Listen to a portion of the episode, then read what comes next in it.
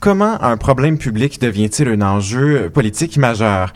On a là une belle illustration de cette question avec le problème du décrochage scolaire. Alors, en octobre dernier, la Fondation Lucie et André Chagnon, euh, qui œuvre pour la réussite éducative des jeunes Québécois, euh, cette fondation, elle a publié les résultats d'un sondage qui a été réalisé par euh, Léger Marketing. Le coût de sonde nous apprend que l'éducation est la deuxième priorité des Québécois, tout juste derrière la santé. On apprend aussi que deux parents québécois sur cinq craignent que leur enfant abandonne ses études secondaires.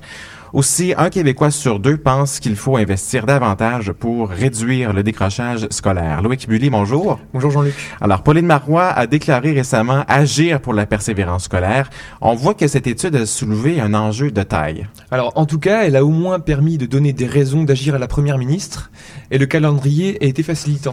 Alors, en effet, un mois seulement après la publication du sondage, s'est tenue la troisième édition du Grand Rassemblement pour la persévérance scolaire. Et c'était la semaine dernière un événement qui va attirer beaucoup de monde. Alors c'est moi qu'on puisse dire, il y avait près de 1500 participants à l'événement.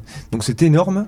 Euh, parents, enseignants, commissions scolaires, organismes communautaires, syndicats, gens d'affaires et une nouveauté dans cette édition, car il y avait un grand nombre de professionnels de la petite enfance. Donc tous les acteurs visés par l'enjeu du décrochage scolaire étaient présents pendant ces trois jours pour discuter et démarrer ce grand chantier qui va être orchestré par le gouvernement. Donc on écoute les mots de Pauline Marois devant cette assemblée qui annonce l'entrée de cet enjeu dans l'agenda politique. La persévérance scolaire, c'est pour moi un enjeu majeur. Je tiens d'ailleurs à vous réitérer ma volonté, ma détermination à travailler de concert avec vous à la réussite scolaire de nos jeunes. Nous connaissons les nombreuses conséquences néfastes du décrochage, tant pour les personnes que pour le Québec et à la lumière des défis futurs auxquels nous devons faire face, il y a un constat qui s'impose. Le Québec a besoin de tous ces jeunes. L'éducation constitue la voie privilégiée vers un avenir meilleur. L'action de notre gouvernement se résume en un seul et grand objectif.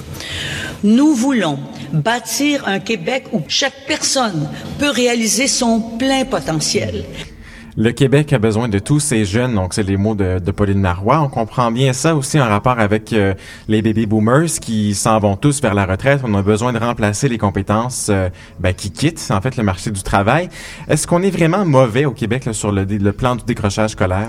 Alors en effet, on n'est pas vraiment des bons élèves, euh, même si on a progressé ces derniers temps. Alors, ce qu'on mesure pour évaluer le décrochage scolaire, c'est en fait le taux de sortie sans diplôme ni qualification en formation générale des jeunes au secondaire. Alors ces 12 dernières années, nous sommes passés de 22% à 16% de décrochage scolaire pour le Québec. Et à Montréal, c'est pire, nous étions à 29% il y a 12 ans. Et nous sommes maintenant à 21% de décrochage scolaire. Donc la tendance semble quand même assez bonne, ça diminue. Donc ça diminue. Les intervenants du rassemblement se sont félicités euh, que les efforts commencent à porter leurs fruits. Mais en comparaison avec la moyenne européenne, qui se tient environ à 13%, nous sommes encore loin derrière. Alors c'est pourquoi le gouvernement marois a fixé des objectifs ambitieux. On écoute Brian Saint-Louis, qui est responsable des relations avec les médias au ministère de l'Éducation, du loisir et du sport. Par rapport à la nouvelle politique, les trois objectifs principaux qu'on cherchait à atteindre pour 2020, c'est que deux élèves sur trois obtiennent leur diplôme dans les temps requis, soit cinq ans, que 80 des élèves l'obtiennent avant qu'ils aient 20 ans, et aussi que le Québec augmente sa place dans le palmarès du taux de diplomation des pays de l'OCDE. Donc, on voit que les ambitions sont assez élevées là, du côté du gouvernement. C'est les acteurs euh, de tout le secteur de l'éducation qui doivent être contents de cette volonté politique. Alors, c'est sûr, j'ai contacté Louise Chabot, qui est la présidente de la Centrale des syndicats du Québec, le CSQ, qui représente près de 200 000 membres, dont près de 130 000 font partie du personnel de l'éducation. Donc on écoute sa réaction à l'annonce d'une politique de lutte contre le décrochage scolaire. C'est une bonne nouvelle parce que il y a une série de, plans d'action ou de mesures qui concernent le décrochage scolaire, mais de parler d'une politique nationale ou d'une politique globale, à notre avis, c'est beaucoup plus porteur. Fait qu'on a bien accueilli euh, cette annonce du gouvernement. Euh, en lui rappelant bien sûr qu'on ne peut pas parler de politique globale contre le décrochage scolaire sans se soucier et prendre en compte le point de vue euh, du personnel qui travaille au quotidien. on entend quand même la crainte, ou tout le moins le, soulignement, si on veut. Il faut que ça soit souligné dans, une certaine politique, la, part de, tout le personnel qui travaille autour de, des élèves. Oui, alors elle a rappelé que souvent, hein, malheureusement, les grandes réformes ne prennent pas en compte le point de vue des principaux acteurs concernés et qu'il fallait rester vigilant. Euh, même si elle a ajouté que pour l'instant, avec ce rassemblement de tous les acteurs, les choses s'engageaient plutôt bien. Euh, d'ailleurs, quand j'ai soulevé cette crainte au ministère de l'Éducation, Brian Saint-Louis a confirmé que le calendrier était conçu pour faire avec tout le monde. La ministre Malarroy était présente euh, donc aux grandes rencontres sur la persévérance scolaire et ce qu'elle annonçait, c'est que nous allions élaborer cette politique donc euh, sur le décrochage scolaire. Euh, la politique pour le moment, elle est en élaboration. On prévoit qu'elle sera dévoilée au printemps 2014. pour le moment, ce qui se poursuit, c'est des études, des analyses, des consultations. Il y en a déjà beaucoup qui ont cours, donc on ne part pas de zéro. On a déjà beaucoup de matériel par rapport à la politique qu'on veut élaborer, mais on se fixe comme objectif donc d'avoir une politique plus précise pour le printemps 2014. Donc on prend le temps jusqu'en 2014 pour rédiger cette grande réforme. Voilà, printemps 2014. Euh, il y a un autre point qui appelait la vigilance de Louis Chabot.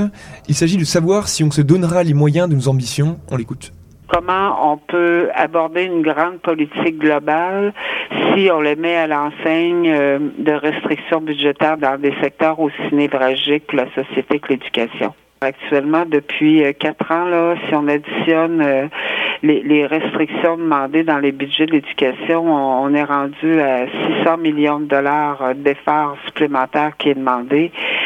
C'est à peine si on réussit à maintenir ce que nous avons. Ça veut dire que cette enseigne-là, il n'y a pas de développement possible. Et si on veut agir contre le décrochage, ben, c'est aussi une question d'avoir une vision que l'éducation mérite un financement à la hauteur des défis. Donc, on l'a entendu, cette grande réforme, elle arrive dans un contexte euh, assez difficile de réduction budgétaire et euh, tout le secteur de l'éducation n'y échappe pas. Oui, c'est ce qu'on a entendu. Donc, ça va être une question importante de savoir si on va se donner les moyens de prioriser cette, euh, cet enjeu politique. Est-ce que la ministre s'est prononcée là-dessus? Est-ce qu'on sait déjà sur quel levier on va agir?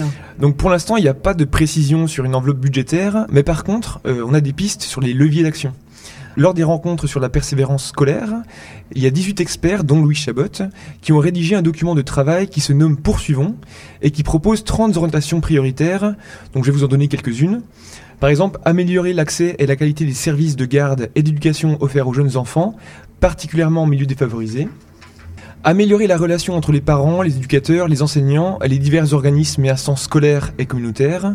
Réduire le nombre d'élèves par enseignant adopter des mesures qui favorisent la conciliation études-travail en accentuant la mobilisation des employeurs et des gens d'affaires, ou encore faire participer des jeunes dans les diverses instances.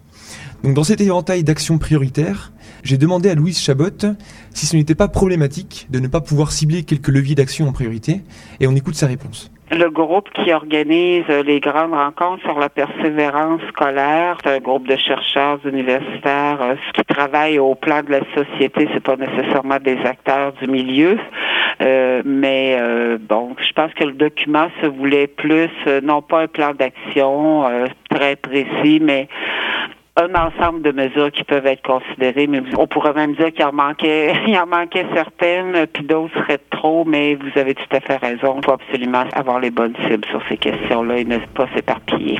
Donc, euh, dans cet ensemble de propositions, il faudra voir quelles sont celles euh, qui sont prioritaires. Oui, alors c'est pour ça qu'on va donner une suite à ce reportage, on verra demain, euh, pour essayer de mieux comprendre le phénomène du décrochage scolaire. On va voir sur quoi est-ce qu'on a misé ces derniers temps pour produire les progrès qu'on a rappelés tout à l'heure. quelles seraient les priorités à privilégier pour être efficace?